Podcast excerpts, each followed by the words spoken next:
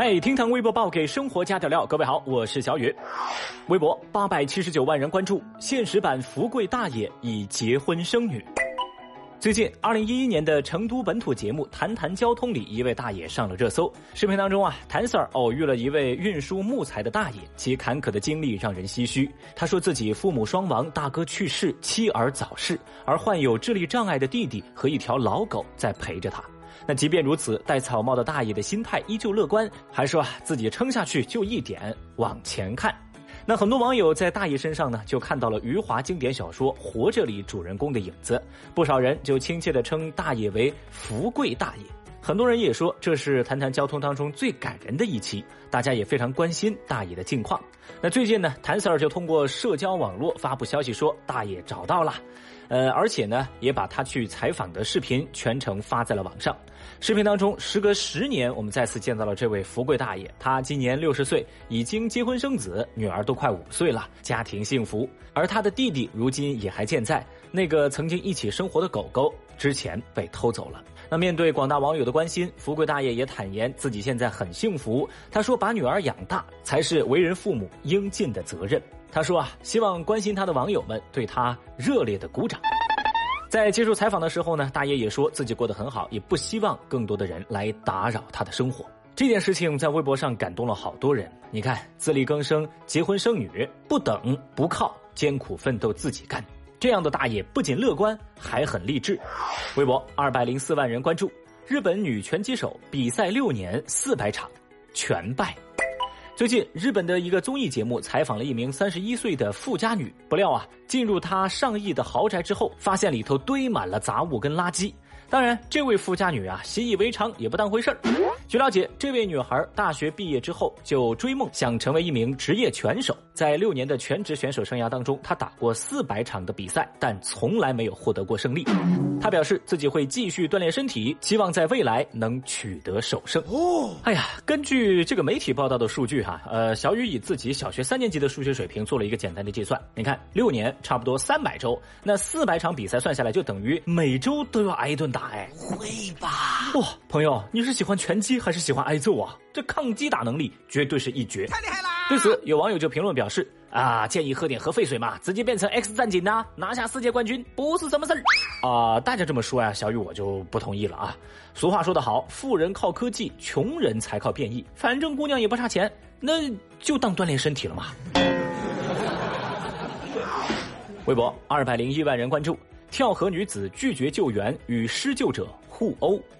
日前，浙江瑞安一女子跳河轻生，旁边一位大叔下河救援，但该女子不断挣扎，不让大叔救，甚至反手就扇一巴掌，扇在大叔的脸上。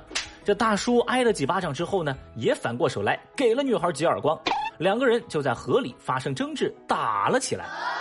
二人多次互扇耳光，而女孩一直不肯上去。后来，在岸上的其他路人一块帮忙，才把女孩救上了岸。那这一幕在微博上引发了非常大的争议，有些圣母发言，小雨就不给大家念了哈。反正呢，这个巴掌没扇在这些人脸上，那就随意嘛啊。在此也想问问大家，你们觉得这位大叔该不该打女孩呢？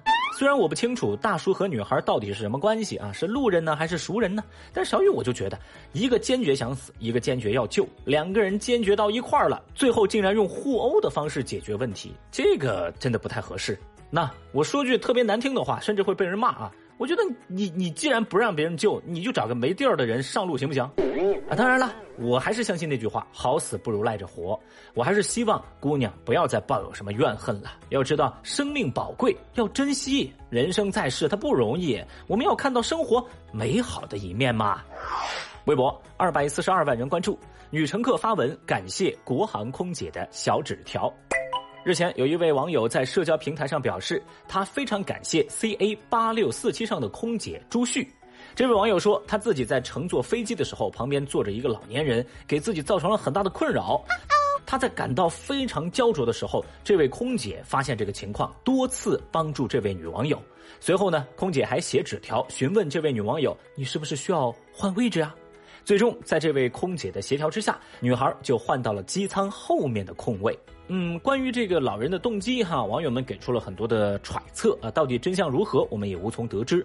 但我觉得这事儿呢也很简单，你看女乘客难受不安，空姐的处置非常妥帖，非常 nice。不少网友看了之后就建议啊，一定要给空姐加鸡腿啊！Excellent。那可不嘛，看到这么温柔善良的空姐，真的非常的温暖。小雨也希望命运能够善待每一个善良且得体的人。微博一百七十二万人关注，女孩打包学校鸡腿带给妈妈吃。最近一段河南小女孩在校吃午餐，将鸡腿装起来想带回家的视频引发网友关注。据这个学校的校长介绍，当时自己在教室里发现，哎，小女孩在用餐时间用袋子包起了鸡腿和水果，说是想要带回家给妈妈吃。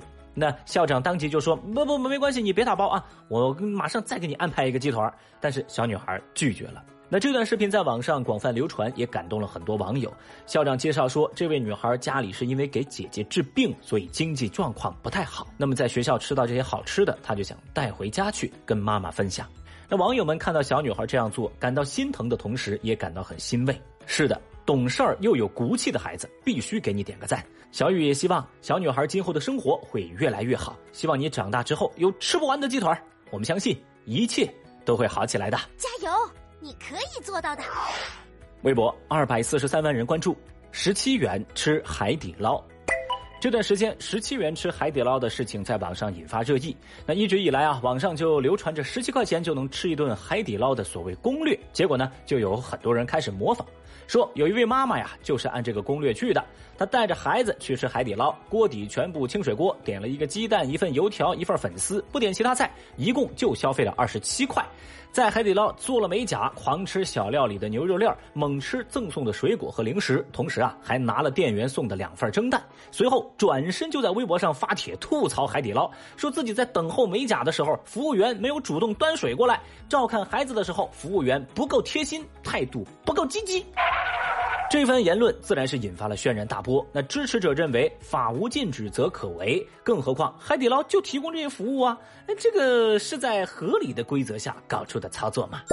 而另一面，反对者则比较狠喽。一方面非常猛烈的批评这位女士贪得无厌，你又不是吃不起海底捞；另外一方面呢，还扒出了这位女士其他类似的这种操作啊。总之啊，双方在网络上那是剑拔弩张。对此，海底捞的工作人员回复说：“只要客人来了，正常点菜、正常吃饭，就正常服务，不存在那些问题，而且后续也不会因此设置所谓的最低消费。”这两天这件事情在网上炒得很热啊，反正我小雨我就觉得啊，占便宜我能理解，但是你占了便宜还要说自己占了便宜还没占爽，呃，我就不太理解了啊。这算个什么说法呀？这次的风波呢，当事的女士被锤爆，呃，另一方面又变相给海底捞做了一次大的营销跟宣传。我觉得最惨的还是服务员，累死累活，忙前忙后，啥也没捞着。哇，这才是货真价实的打工人呐！微博一百二十四万人关注。阿姨为毁灭证据烧了一栋楼。说上海一名六十二岁的阿姨刘某，因为自家宠物犬经常在楼道里面撒尿，跟同楼栋的居民就屡次发生矛盾。那去年十一月十号，狗狗再次随地便溺之后，他竟然随手就用了别人停在楼道里的自行车车套来擦掉狗尿。但是呢，又怕当事车主发现，于是决定放火把自行车套给烧了。没想到这一烧啊，直接把楼内的公共部位全部给烧到了，造成了三点九万元的经济损失。据了解啊，这个刘阿姨多年前还曾因为诈骗被判过刑，这一次她将二进宫。你他妈有病吗你？哎呦我的乖乖，用别人家的自行车套擦自家狗狗的狗尿，完事儿还放火烧楼，哇，这就是典型的脑子不灵光，素质还极其的低下。Oh no！就你这智商还诈骗，我天，这个诈骗的门槛是不是太低了？总之啊，这事儿让小雨十分费解。做事之前不考虑后果，你怎么活到六十多岁的？进去好好反省，出来重新做人，也不晚。这个世界太疯狂了。